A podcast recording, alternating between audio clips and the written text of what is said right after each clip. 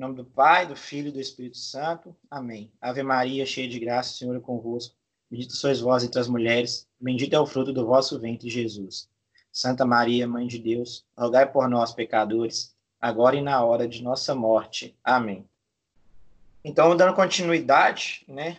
A gente agora está no é, capítulo terceiro, segundo artigo do credo, do símbolo, e vai falar de Nosso Senhor Jesus Cristo, segunda pessoa da Santíssima Trindade. Quem está com esse livro nessa edição está na página 104, que é a edição que eu estou usando aqui da, da Vozes da década de 50, né? Tem capas diferentes, mas é essa versão aqui.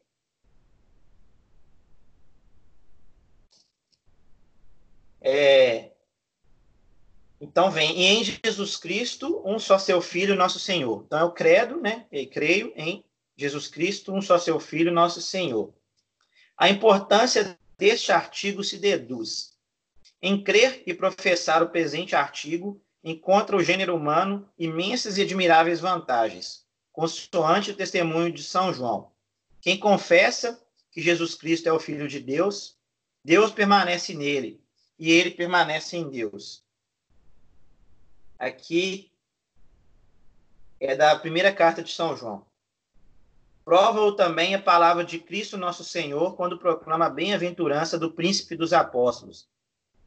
Bem-aventurado és tu, Simão, filho de Jonas, pois não foi a carne nem o sangue que tu revelou, mas antes meu Pai que estás nos, que estás nos céus. Está aqui na Evangelho de São Mateus, 16, 17. Tem aqui uma, uma nota, né? Que é o, nome original, o texto original, que é Bar Jona, Bar Jona, que significa filho de João. Então, Jonas, né? Filho de Jonas. Realmente, esta fé e esta profissão constituem a base mais sólida para nosso resgate e salvação. Os admiráveis frutos desse artigo aparecem com maior evidência se considerarmos como se destruiu o venturoso estado em que Deus colocara os primeiros homens. O pároco fará, pois, todo possível para que os fiéis reconheçam nisso a causa das misérias e desgraças que todos nós padecemos. Adão apartou-se da obediência devida a Deus quando violou a proibição. Está lá no livro do Gênesis. Né? De todas as árvores do paraíso poderás comer, mas não comas da árvore da ciência do bem e do mal. No dia que dela comeres, morrerás de morte. Ele caiu, é, ele caiu logo no maior dos infortúnios, perdendo a santidade e justiça em que fora constituído, ficando sujeito a outros males, conforme ensina mais longamente o Santo Concílio de Trento. E aqui tem um, a, a sessão do concílio, né? É, sessão 5, é, cânon 1 ao 6 isso aqui, eu estou escrevendo um texto a respeito, é, até a, a Aline, e a, com a filha dela, Sofia, está fazendo a, uma transcrição para mim, que eu estou escrevendo um manual, e eu vou tratar desses artigos, é, dessas sessões, aliás, do, é, das sessões e dos documentos das sessões que foram é, feitas após as reuniões do Concílio de Trento. E uma das coisas que fala-se que o homem perdeu né, aquelas condições de imortalidade, impassibilidade, é, de integridade, eu falei, imortalidade, impassibilidade, imortalidade e ciência infusa. Então, uh, Adão, com o primeiro pecado, ele perdeu essas, essas características. E a gente perdeu a, o estado de total ordenação da sensibilidade à vontade e da vontade à inteligência. Então, agora nossos apetites estão desordenados. E aí, a sensibilidade se sobrepõe à vontade e se sobrepõe à inteligência.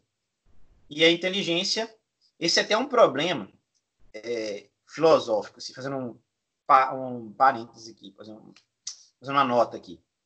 O, os filósofos clássicos, eles tinham em mente, principalmente Aristóteles, que ah, foi uma coisa que foi durante toda a escolástica, foi algo aceito. É claro que teve um ou outro autor, tipo um Ockham da vida aí, que que não aceitaram muito bem essa, esse princípio, mas é o princípio de quê? Existem as ciências, elas são ordenadas conforme seu objeto. E a ciência mais imperfeita é aquela que tem um objeto mais imperfeito. Então, a ciência mais imperfeita é aquela que trata de elementos que são mutáveis, então, do movimento. Então, a física. A filosofia trata das, é, das noções, das ideias, dos conceitos, e trata das causas. Então, ela tem um, um nível acima. E a teologia, que trata do, no caso de Aristóteles, né, do motor imóvel, né, daquele que move sem ser movido, que e, é, São Tomás de Aquino usou, inclusive, como prova da existência de Deus, salvo engano, a segunda via, que é a via do movimento, é, você tem uma escala ordenada dos saberes, do mais inferior, depois do segundo e tal. Hoje, dizer, a gente fala hoje, mas é, desde o pecado de Adão, a gente perde um pouco dessa escala de ordenação das coisas que existem, e isso, depois do, com, os, com o passar do tempo, na, na, própria filosofia, aconteceu também. Então, a, a verdade, a inteligência, a verdade que a inteligência contempla, que deveria ser para as verdades imutáveis e a ciência mais perfeita, ser a teologia, porque o objeto dela de estudo é o mais perfeito, acaba relegada a segundo plano. Então, a gente passa a valorizar mais outras ciências. E isso acontece de forma, uma, um descenso tão grande que a gente começa a valorizar mais as técnicas e aí a, a própria tecnologia do que a ciência da, da verdade, do mais perfeito. Então, isso tem a ver com a nossa perda do sentido de ordem que existe na realidade, que começou lá com Adão. Então, Adão perdeu a ciência infusa, perdeu a integridade, então ele perdeu essa noção é, hierárquica né, dos próprios saberes. Isso é um, um, uma nota, assim, mais para explicativa, para a gente entender um pouco do que a gente vive, né? Por que, que as coisas são assim.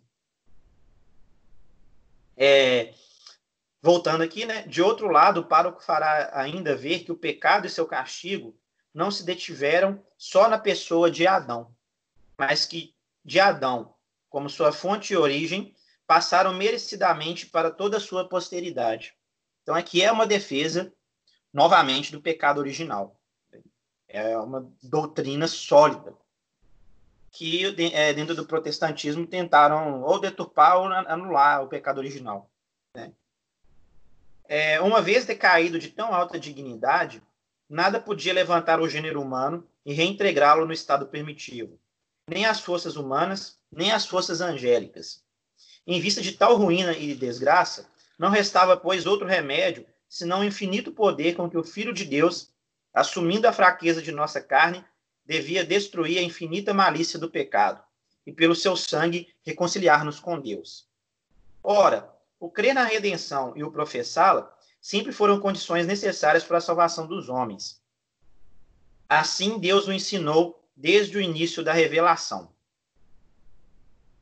Então, aqui é uma coisa interessante, porque a ofensa foi tão grande do pecado que precisava de para pagar essa ofensa de um de um que fosse oferecido algo de tão de tão nível de dignidade tão magnífico quanto foi é, o próprio sangue de nosso Senhor.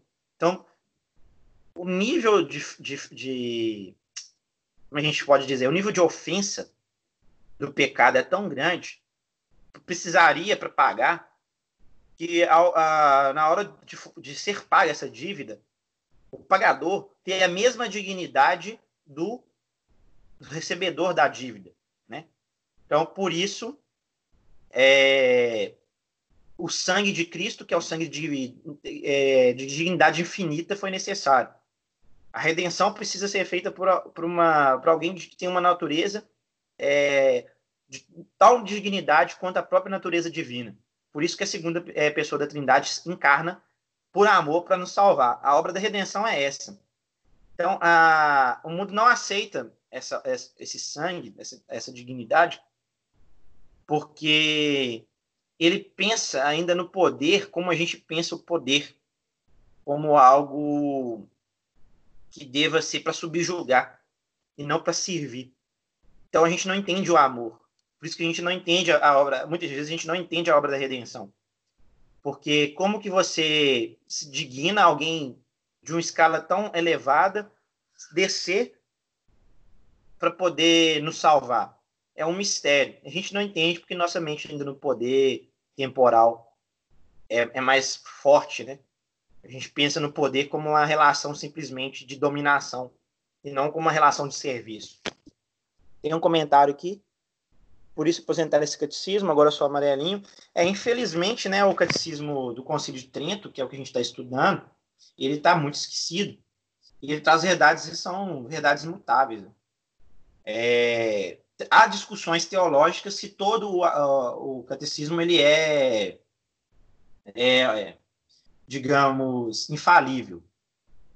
Isso é uma discussão que eu já levantei até com, com os amigos né, que estudam é, mais a fundo a teologia, que é a defesa de que ele constitui as partes, por exemplo, da explicação dos artigos, né, é algo de verdade determinada e infalível, porque foi dada depois de um concílio. Então, foi o próprio concílio que determinou. Então, determinado pelo concílio, tem infalibilidade, infalibilidade porque tem todas as condições para infalibilidade.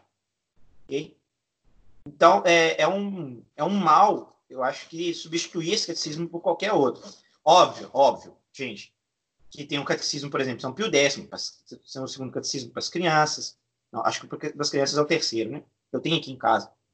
Que é necessário. Por quê? Porque você está ensinando para crianças. Então, precisa de ter uma, uma explicação ali, às vezes, mais é, co correlata à idade.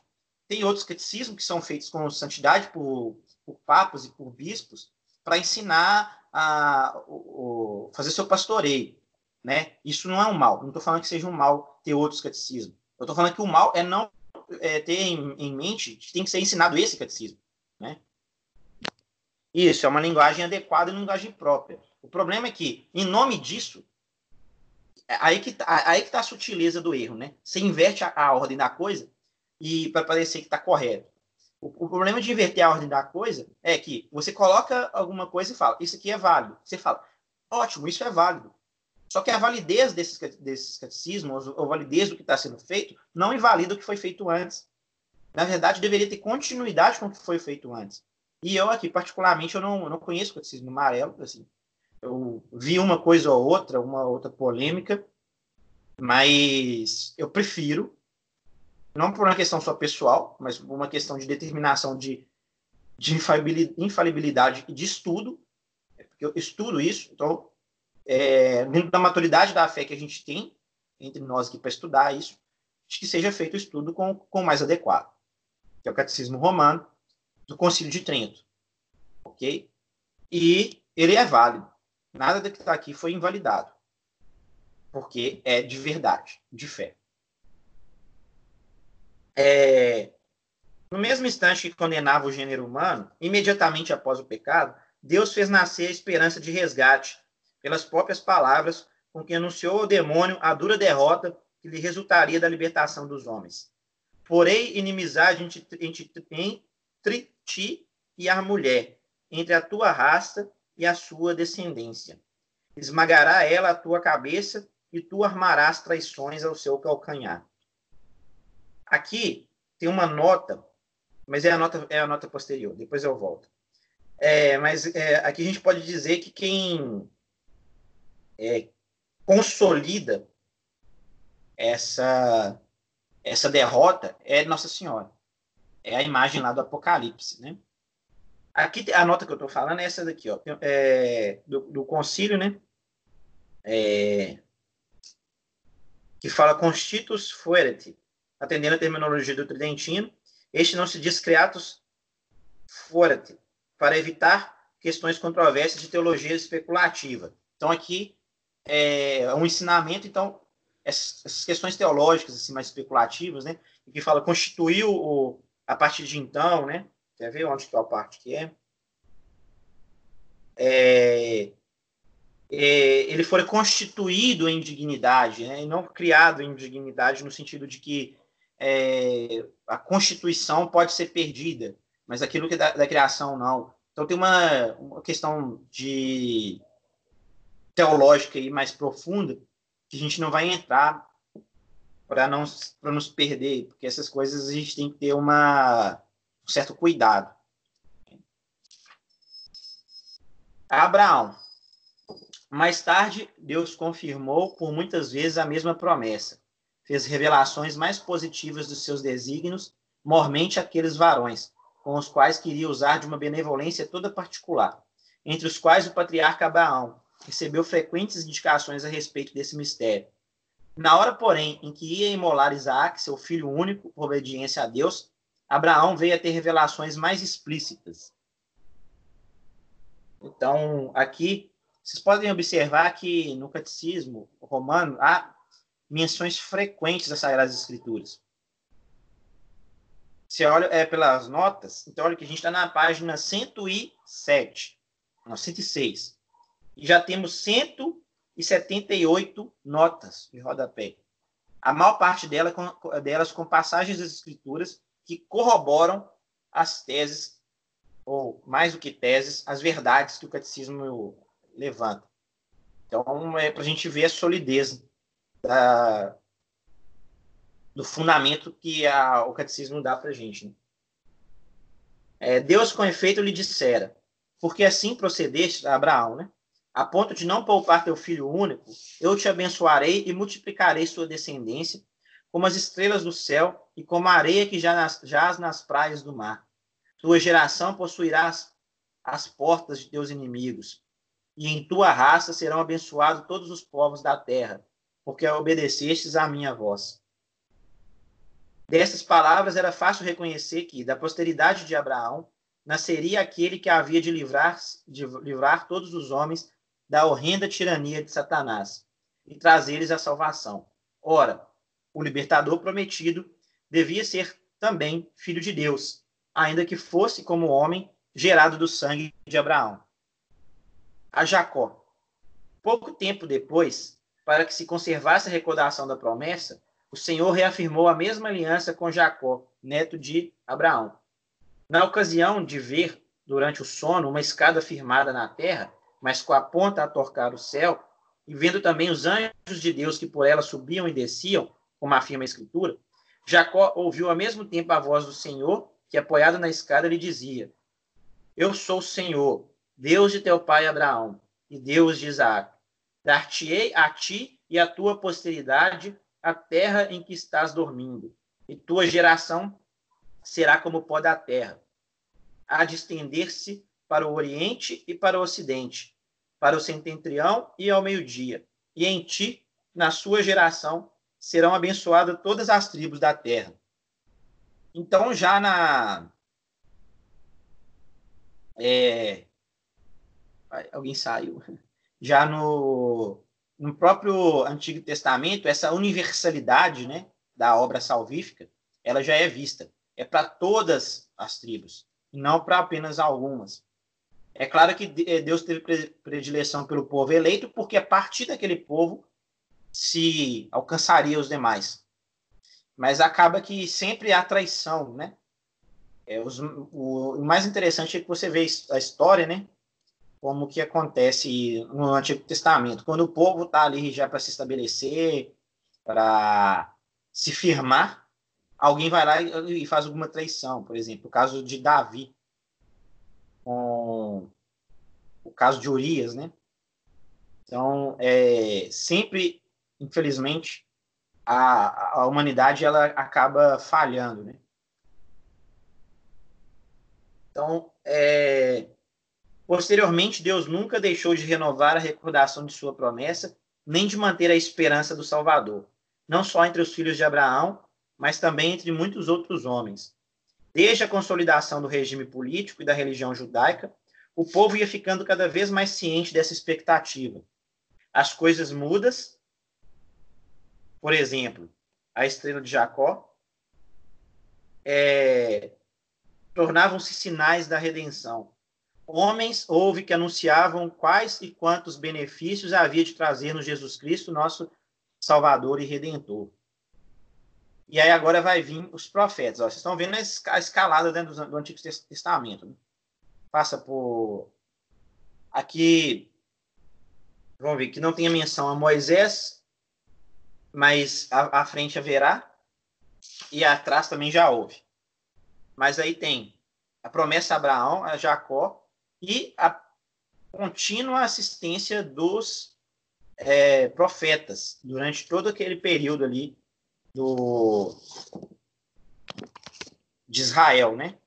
As tribos de Judá e é, todas as tribos, né, que tinham né, as doze tribos é, com seus profetas eram um sinal dessa promessa e dessa aliança de Deus. Okay? Os profetas, cujo espírito era aclarado por uma luz celestial, falavam diante do povo e anunciavam-lhe, perdão, perdi, e anunciavam-lhe o nascimento do Filho de Deus, as obras admiráveis que havia de praticar depois de sua encarnação, sua doutrina, seus costumes, seu trato, sua morte e ressurreição e os outros mistérios.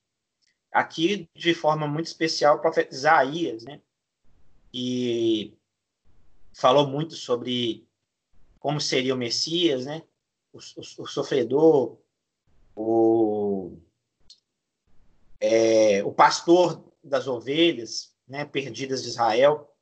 O, você vê lá a prefiguração em Jonas, que ficou três dias na barriga do, do animal marinho, né, do a gente fala baleia, né, do peixe.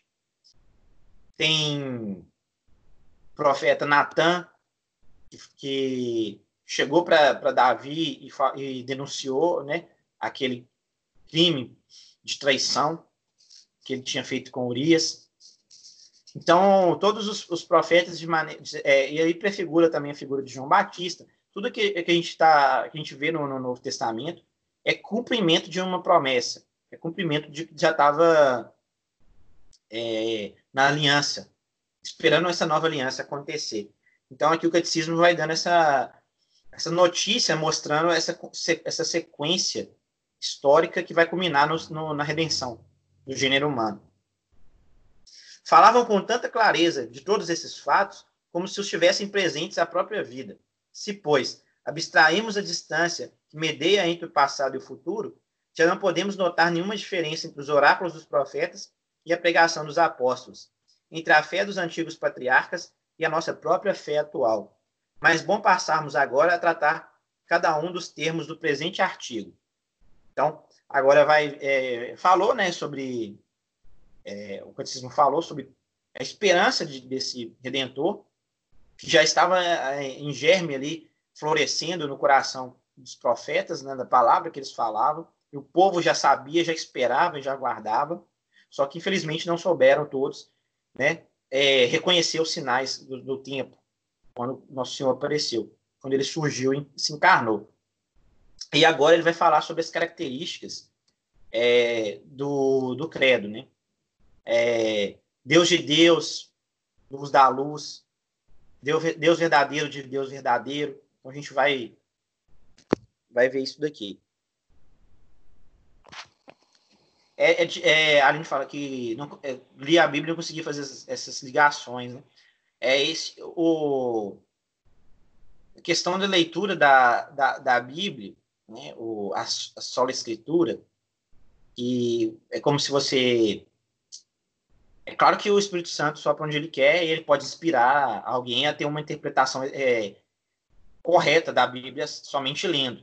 Mas a gente sabe que a legítima interpretação ela é do magistério. Né? Então, a, a, sagrada, a sagrada a tradição, as sagradas escrituras, elas têm a revelação da, do, dos dogmas e da, da própria dimensão da fé e o magistério ele, que determina, né, como que se deve interpretar isso. Se a gente perde essa noção da interpretação, a nossa leitura ela pode ser uma leitura muito historicista, tentando ali achar uma é, elementos historiográficos, como é a história moderna, dentro da, da, do Antigo Testamento. E aí a gente vai ter alguns problemas, porque a gente sabe que a questão da precisão histórica não era objetivo. A gente tem um outro problema, que a gente pode ler como um livro de literatura simplesmente as Sagradas Escrituras, como se fosse um é, recreação para o ser humano, né? E esse não, é, não foi o objetivo. Mas o objetivo é de, é de falar e deixar claro para o povo que viria um Messias, que viria um Salvador e consolidar a fé daquele povo e as suas esperanças. Então, as Sagradas Escrituras, elas, elas é, tem que ter um cuidado ali todo especial é, para poder fazer um acesso a elas, né? E tem que ser mediado ali pela pela figura da igreja. No meu caso em particular, o, o estudo com o Padre Paulo Santos foi fundamental para o entendimento até mesmo do, do catecismo de algumas coisas que ficavam assim é, não tão claras, né? Para é, através da, da leitura pura e simplesmente. E aí, quando vem um sacerdote e consegue aclarar isso com, com o magistério, as coisas ficam é, muito mais evidentes, assim, e a gente pega muito mais esses, esses elementos. Então, a, o, o catecismo, ele, ele trata das, das verdades, mostrando que essas verdades elas se encontram nas Sagradas Escrituras e também na revelação da tradição que foi perdido com, a, com, com os protestantes com a sola escritura. É, Jesus é o nome próprio daquele que é Deus e homem ao mesmo tempo. Significa Salvador. Não lhe foi posto casualmente, por escolha e vontade dos homens, mas por ordem e intenção de Deus. Foi uma ordem dada pelo anjo, né? Assim o anjo Gabriel, a Maria, sua mãe, declarou a Maria, sua mãe: Eis que conceberás em teu seio e darás à luz um filho, a quem porás o nome de Jesus. Aqui está no São Lucas, salvo engano. Deixa eu conferir. É, São Lucas. Primeiro 31. Ah, só, só um exemplo. Só uma coisa. É, Aline, você tem um livro aí, né? É, o, eu não sei se o Felipe tem.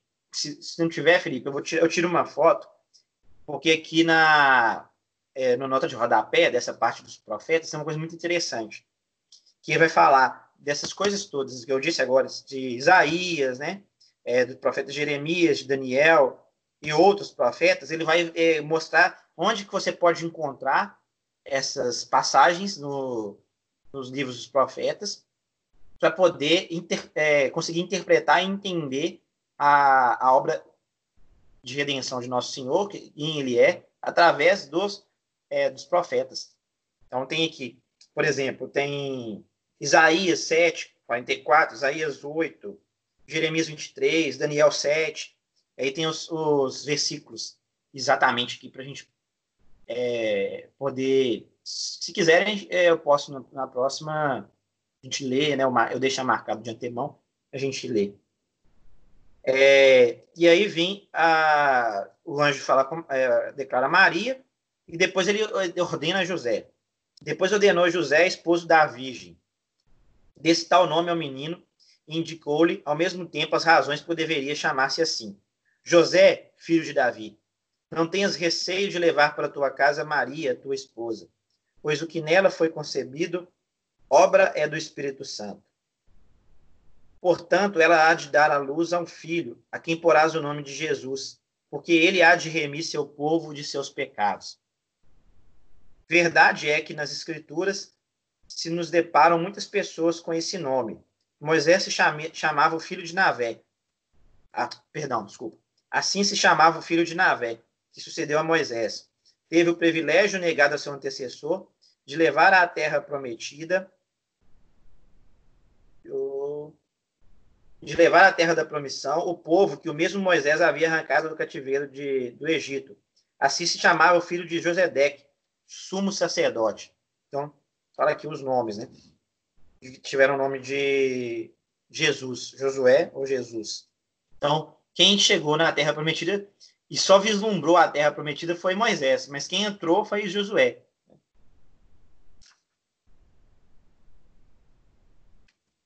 É, justeza desse nome. Né? A nosso ver, com quanto mais acerto, não se deve atribuir esse nome a nosso Salvador. A ele que deu luzes, liberdade e salvação, já não a um povo singular, mas a todos os homens de todas as épocas. A ele que os livrou, não diremos da fonte ou da opressão do Egito e da Babilônia, mas das sombras da morte em que estavam sentados, preso com os duríssimos grilhões do pecado e do demônio. A eles que lhes adquiriu o direito à herança do reino dos céus, os reconciliou com o Padre Eterno. Então tem, tem algumas referências, né? Falando dos homônimos de Jesus, os charás de Jesus que tem no Antigo Testamento, que tiveram esse privilégio de ter um nome é, é, idêntico ao do Salvador. Né? A Aline colocou aqui o, a foto. Ótimo.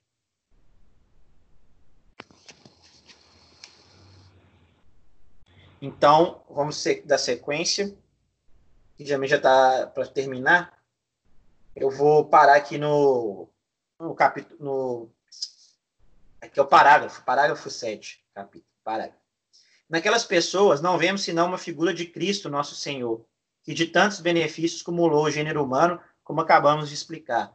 Além do mais, todos os outros nomes que, segundo as profecias, deviam ser dados ao Filho de Deus, estão já incluídos nesse único nome de Jesus. Cada um deles exprime aspectos parciais da salvação que nos devia trazer, ao passo que o nome de Jesus abrange por si só o resgate do gênero humano em toda a sua, toda a sua extensão e eficácia. E aí vem as, as sequências, né? É, mas eu vou terminar por aqui. Depois a gente continua o.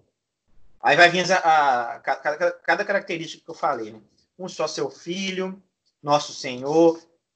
E aí a cada é, a cada denominação e a cada aspecto do, do, dos artigos do símbolo vai ter as explicações do, do, do concílio através do catecismo romano de quem é Jesus. Né? É, é uma obra assim que a gente consegue ler com uma certa simplicidade, mas que é, é muito rica para nós entendermos. Né? Então, de hoje, o que fica é que a, houve a necessidade de um redentor, de dignidade é, divina, para nos redimir, porque a, o pecado original, o seu. O pecado original, o golpe que ele, é, que ele nos deu, digamos assim, a, a, perda que nós tivemos e a ofensa que, ele, que esse pecado é a Deus é tão grande que necessita de que a, o próprio Deus se entregue para remir esse pecado. Só que, do outro lado, também precisava de que fosse humano, porque foi o gênero humano que, que feriu, que ofendeu a Deus.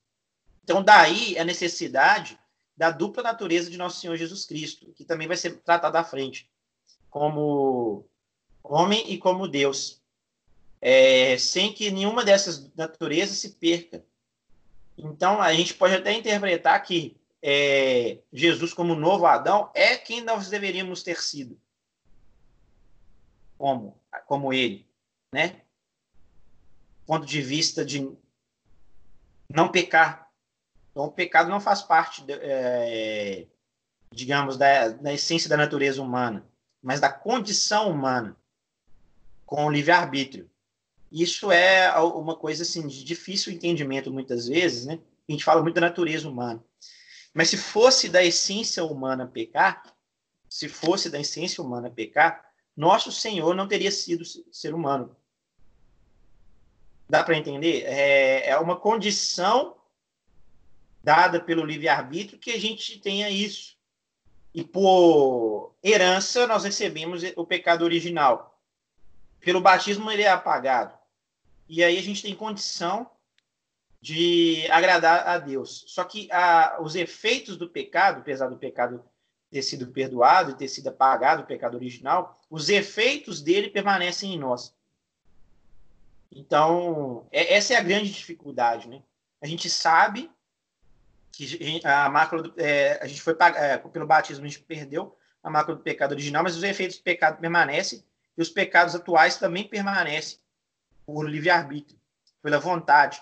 Porque a vontade, a gente perdeu a, a integridade, a nossa vontade está deturpada pela concupiscência, onde que a gente não consegue mais ordenar a, aquele elemento da inteligência, da vontade, da sensibilidade, e às vezes a gente coloca a sensibilidade na frente, a gente coloca a vontade na frente e acaba desordenando nossas, é, nossas paixões.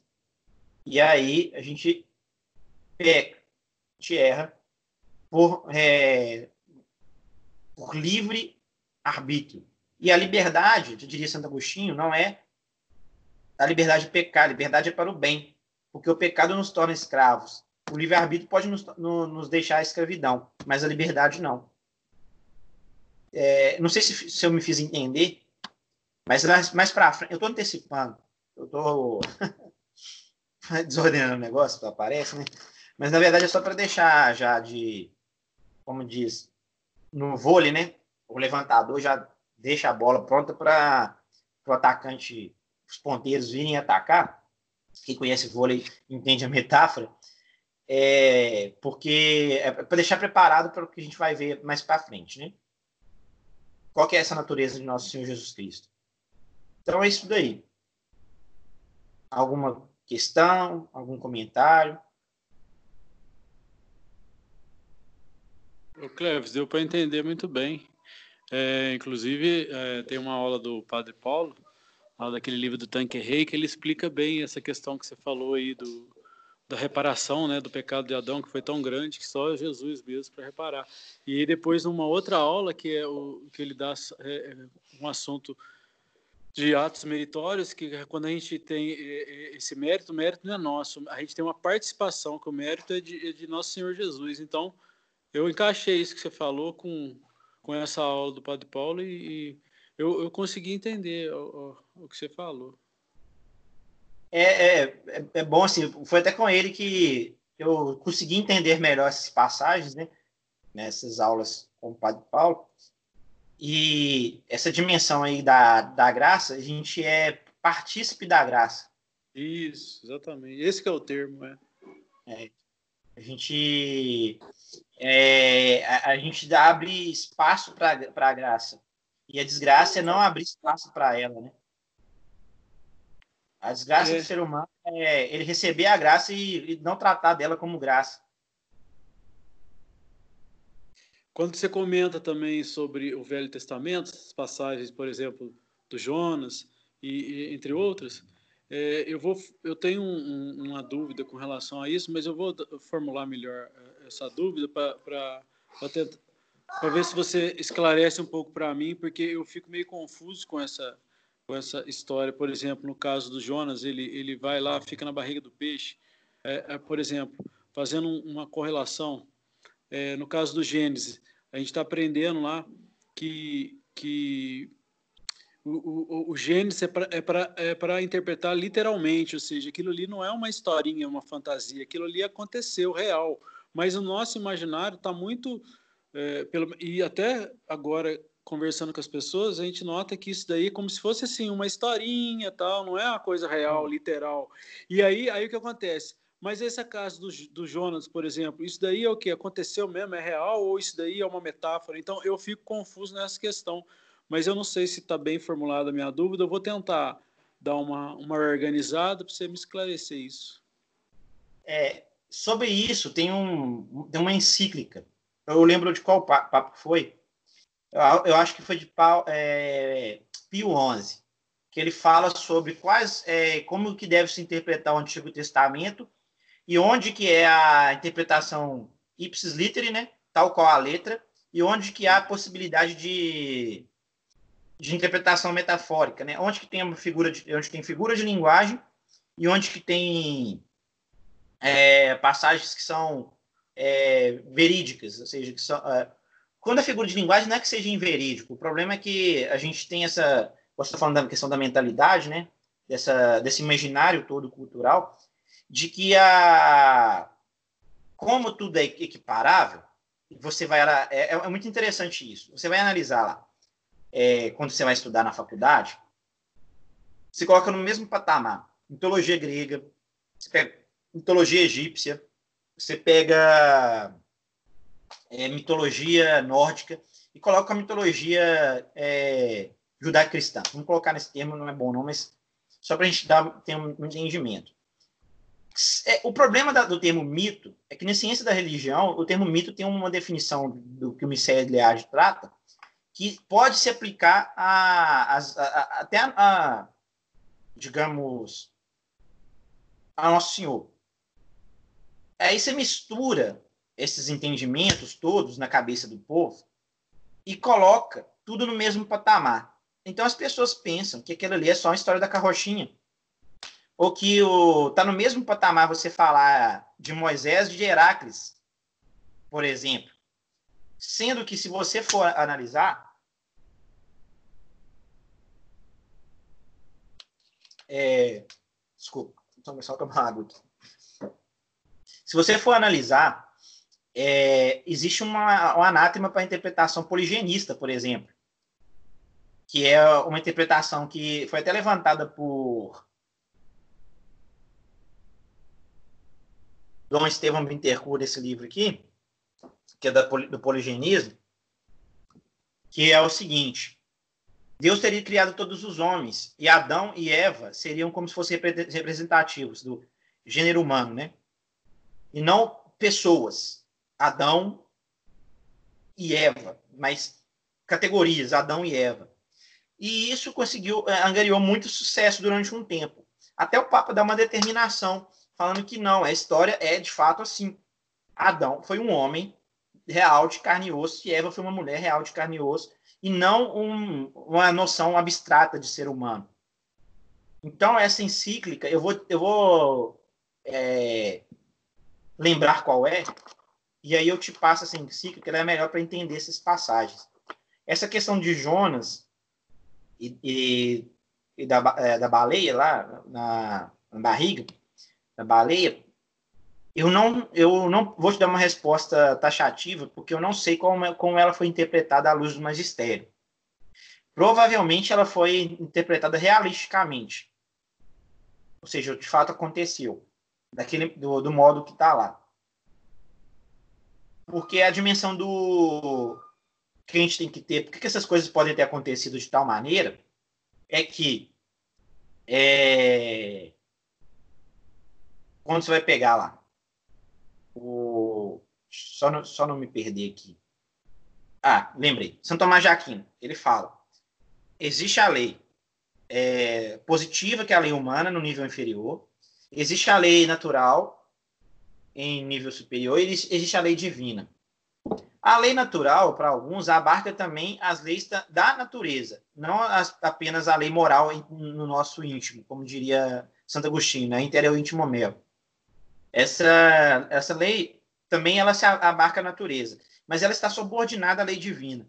Então, alguma coisa que pa parece estar contra a lei natural, na verdade está de acordo com uma lei superior a ela, que é a lei divina, que é o milagre. Então, você poderia falar, os, os milagres são impossíveis porque a lei natural nos indica, sendo a lei da natureza, da natureza, indica que é, um paralítico andar é impossível. Só que a lei divina está além dessa. Então, a, a lei divina tem, tem é, regras, digamos, que a gente não conhece, que a gente não consegue alcançar. Porque a razão é muito dúbia. Pela fé, a gente consegue. E ainda assim, a nossa fé é pouca. Então, a gente não consegue vislumbrar essa, essa dimensão de que a, a lei divina pode fazer as coisas de modo que a gente não entenda pela, pela mera, pelo mero uso da razão, da lei natural. Então pode ser que essas histórias todas, a maior parte delas, seja verídica por causa disso. Agora, tem uma possibilidade de interpretação, por exemplo, na, nos dias da criação. Então, você pega lá a ordem dos dias. Eu já, isso eu já vi discussão, eu não vou fechar é, a, a, aqui, eu só vou colocar no nível de especulação. De que o dia lá é indicativo de uma passagem de tempo. Porque aí tem depois uma passagem na Bíblia que fala que para, é, para, para Deus mil anos são como um dia. Então, a, a questão da descrição temporal também, ela, ela às vezes é, é metafórica, na, sendo usada no Antigo Testamento. Não sei se eu me fiz entender com isso, é, da sua pergunta. Depois se formule é, como estava pensando e me passa, que aí eu posso pesquisar melhor. Mas eu posso te dizer que a orientação para responder ela está nessa encíclica do Papa, salvo engano, Papa Pio XI. É, tem uma. Depois tem uma determinação de estudo a respeito disso, e, e a, a negação da interpretação poligenista, por exemplo, que aí algumas interpretações do Velho Testamento, maior parte delas são interpretadas ipsis literi, ou seja, literalmente, tal como está lá. Porque se a gente não interpretar assim, a gente não entende o pecado original, a gente não entende a obra da redenção, e aí a nossa fé também ela perde sua sustentação.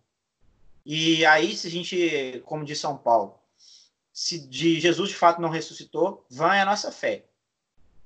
Então, se a, a, a, obra da redenção ela, ela é partida e não é completa, como a gente entende, a nossa fé é, também seria vã, porque também não haveria ressurreição. Mas é, eu acho que eu vou escrever isso no texto que eu estou preparando lá para os nossos estudos, né, para depois disponibilizar. Eu acho que eu vou deixar isso mais evidente e claro lá. Gostei dessa comentário. Pode falar? Pode falar, Aline. Aline. A gente estava lendo a, a, leitura de hoje e as meninas ficaram em dúvida. Olha como é que fala. E farei aparecer prodígios no céu e na terra, sangue, fogo, rolo de fumaça, e o sol converterá-se em trevas e a lua em sangue. E as meninas ficaram pensando assim, como que é isso? Né? É nesse sentido, né? É, é a natureza que de Deus não dá para a gente entender o que vai acontecer, mas é ou não é uma passagem, igual ele está perguntando, né, o, Feliz, o Felipe, é ou não é uma passagem de. Igual você falou, é, né? É figurativo, né? Essa figura de linguagem, por exemplo. O que, como que a igreja interpreta aquela mulher vestida de sol com as luzes, com a luz debaixo dos pés é, e que pisa a cabeça da, da, da serpente? Quem que é? É Nossa Senhora. Mas ela não está falando literalmente na, no, no Apocalipse que é Nossa Senhora, mas é a igreja, o magistério infalível, interpretou como Nossa Senhora. É, eu gostei da pergunta do Felipe, que também é dúvida nossa. Depois você coloca mesmo qual que é a encíclica para a gente, eu vou ler também. Por favor. Tá bom. Eu, eu, eu, li esse negócio duas semanas, eu, eu, eu tô, minha memória tá. é tanta coisa que eu tenho escrito, que eu tenho feito, que acaba que a gente tem bola na cabeça. Eu tô com o nome da outra encíclica aqui, mas não é essa. Essa tem a ver com uma outra, outra questão. É, eu, vou, eu vou lembrar. Eu, eu, eu falo. Eu mando no grupo. É, e aí eu passo para vocês. Pode falar, Mas Felipe. Ajudou muito a, a, explicação, não? eu entendi bastante. Até porque eu fiquei preocupado, eu não queria formular a dúvida, porque eu achei que você não fosse entender, mas você entendeu exatamente a minha dúvida e esclareceu bastante. Aí agora eu vou dar uma caminhada nisso, e aí eu vou Vou, vou ver se eu esclareço melhor, mas não, foi, foi bom demais essa, esse esclarecimento. Tranquilo. Aqui na, na mais para frente, no, no, no, próprio catecismo, tem algumas coisas que ele vai explicando, né? É, por exemplo, pega uma passagem, é, pega uma verdade revelada, pega o símbolo do credo e vai pegar uma parte do, da Sagrada Escritura e traz e vai mostrar a interpretação legítima. A gente vai ver isso muito para frente. Por exemplo, essa questão do, é, ordenada já na, na mente divina, né? É que Deus vê a eternidade, ele não vê o tempo. O tempo é uma criação do, é, do próprio Deus, ele é eterno, ele está fora do tempo, já dizia Santo Agostinho. E fora do tempo, ele, ele, ele coloca para a gente a ordem das coisas na temporalidade. Mas, é, nesse sentido, cada, cada é, profeta ali, ele teve uma revelação é, do que aconteceria, que era tão é, tão clarividente quando você vai lendo e comparando os, o, o, Novo e o Antigo Testamento, mas que é, para alguém, vamos supor, alguém que é alfabetizado e não tem um, um certo trato com. Esse é o grande problema do, das democracias, eu vou falar aqui é, tanto no nível político quanto na democracia dentro da, da igreja. As pessoas tentam colocar. Esse é o problema de, desse igualitarismo total. Porque o nível de entendimento para a leitura é, é completamente diferente. Então, por exemplo, o Espírito Santo, a, É, ele sopra onde quer, só que ele quis soprar na, é, na igreja. Então, são os, os, os bispos, é, juntamente ao Papa, que tem essa, esse privilégio dessa interpretação. E os sacerdotes é, de ensino. Então, se não fosse a assistência do Espírito Santo, eles não conseguiriam entender plenamente as Sagradas Escrituras. Só que hoje, como tem esse nível, essa questão da igualitarismo, todo mundo é igual, uma pessoa que simplesmente aprendeu a ler, ou, quando muito, aprendeu a juntar letras, que é o que está acontecendo na nossa educação, as pessoas aprendem a juntar letras e a, e a, fazer prova. É isso que se aprende na escola. Você aprende a juntar letra é, e aprende como são as técnicas melhores para você fazer prova e passar no Enem. Ok? Isso que se aprende. Outras escolas se aprende tráfico ou aprende a luta são coisas que se aprende nas, nas escolas, infelizmente.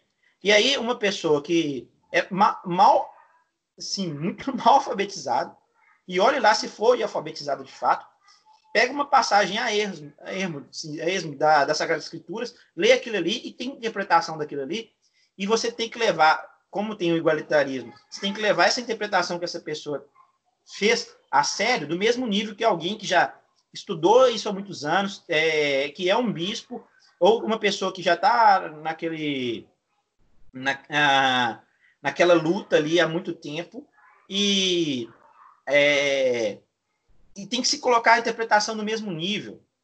Não tem jeito, isso é absurdo. Então, esse é um problema interpreta da interpretação das Sagradas Escrituras. E nós aqui estamos fazendo o correto, né? Nós temos assistência é, do sacerdote, nós temos um, um vínculo com, com o magistério da igreja, no sentido de sermos fiéis ao que ele fala. Então, a gente tem estudado um, o catecismo romano que traz esse, essas decisões de um, concílio para que a gente possa entender. Só que as pessoas parecem que querem. É a soberba, né? É, não querem estudar, mas querem interpretar as Sagradas Escrituras. É, eu, eu tenho ficado um pouco impaciente nisso. Por exemplo, outro dia um aluno chegou e tal, eu estava lá falando sobre Aristóteles e, e foi, eu, eu, eu, eu, fiz isso. Eu vou confessar aqui, mas é, é um pouco complicado esse problema que eu fiz na sala.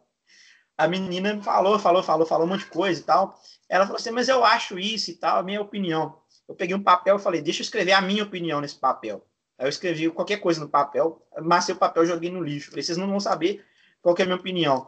Assim é o mundo com opinião. Ele não está nem aí para a sua opinião. Sua opinião é a mesma coisa que um lixo. Se você não conseguir argumentar, se você não conseguir trazer isso para um, é, um nível especulativo, argumentativo razoável, é opinião. Opinião é nada nesse sentido. É claro que a opinião é o início do, do pode começar o conhecimento a partir de uma opinião. Mas Platão, por exemplo, colocava opinião no reino da, é, das incertezas do, do, mundo sensível. Então, hoje, eles querem colocar opinião sobre as Sagradas Escrituras como se fosse a verdade sobre elas. Mas a verdade é o magistério. Então, por isso que eu estou indicando essa encíclica que eu vou passar para vocês, que ela é, indica como que devem ser feitas as interpretações de passagens mais complicadas das Sagradas Escrituras. Né? E cabe sempre à, à igreja essa interpretação. O, hoje, com esse igualitarismo, parece que todo mundo tem igual direito a interpretar as passagens, as escrituras. O que é, a gente sabe que é absurdo, não tem como. Senão você vai gerar um caos, como é o que acontece com as denominações protestantes, né? Cada dia surge uma. O cara muda a interpretação de uma passagem, discorda do, do. Eu tô rindo aqui porque eu lembrei daquela que o cara não sabia ler e era pastor. E e falou lá e vai adultera com a, com a mulher. É adúltera, tinha um acento. E ele vai lá e teve relação com, com a fiel. Entende? Assim, parece que é uma anedota, parece que é uma brincadeira, mas é, é isso que está acontecendo, esse caos, porque falta uma voz de um, de um pastor que possa orientar as, as ovelhas. Fala para elas, olha, isso é isso, isso, aquilo, aquilo outro, aquilo outro. Sim, sim, não, não. Pronto. Isso que falta. Agora, na, nas Sagradas Escrituras é muito difícil é, a, a, interpretação de algumas passagens. Eu mesmo eu não me, eu não me arrisco a algumas, a tentar interpretar algumas coisas.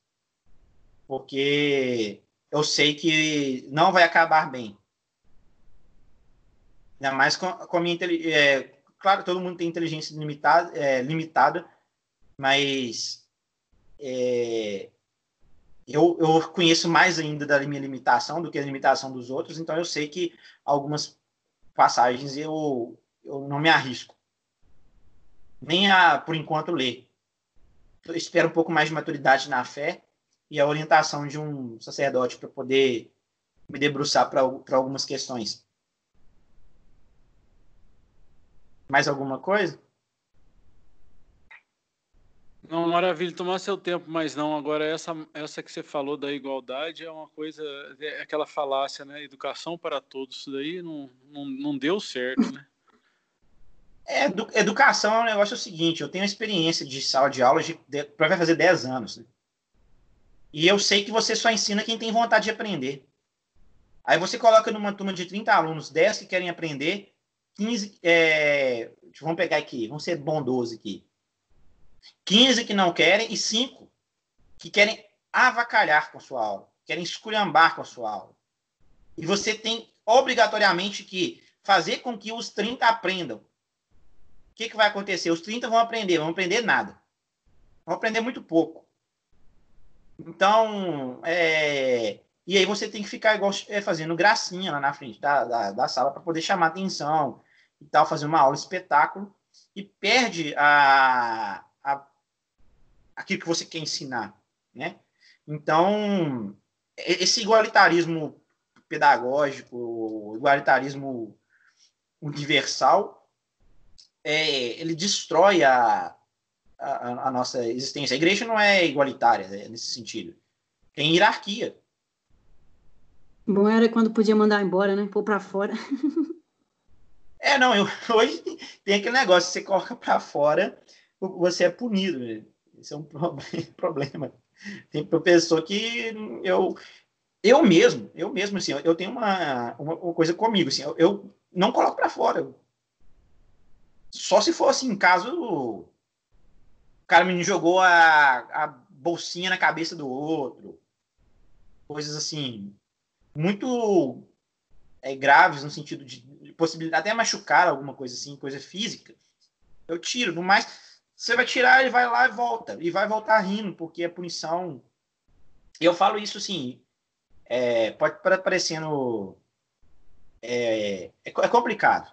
É melhor nem comentar muito, mas é complicado. Depois isso aí se torna público, fica complicado até para mim. mas é. É complicado isso. E aí eles tentaram levar isso para a igreja também, né?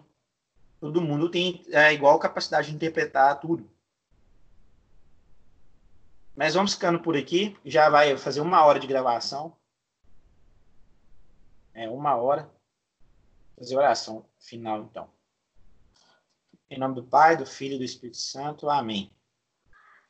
Ave Maria, cheia de graça, o Senhor é convosco. Bendita sois vós entre as mulheres. Bendito é o fruto do vosso ventre, Jesus. Santa Maria, Mãe de Deus, rogai por nós, pecadores, agora e na hora de nossa morte. Amém. São Felipe Neri, rogai por nós. Santo Antônio, rogai por nós. Salve Maria.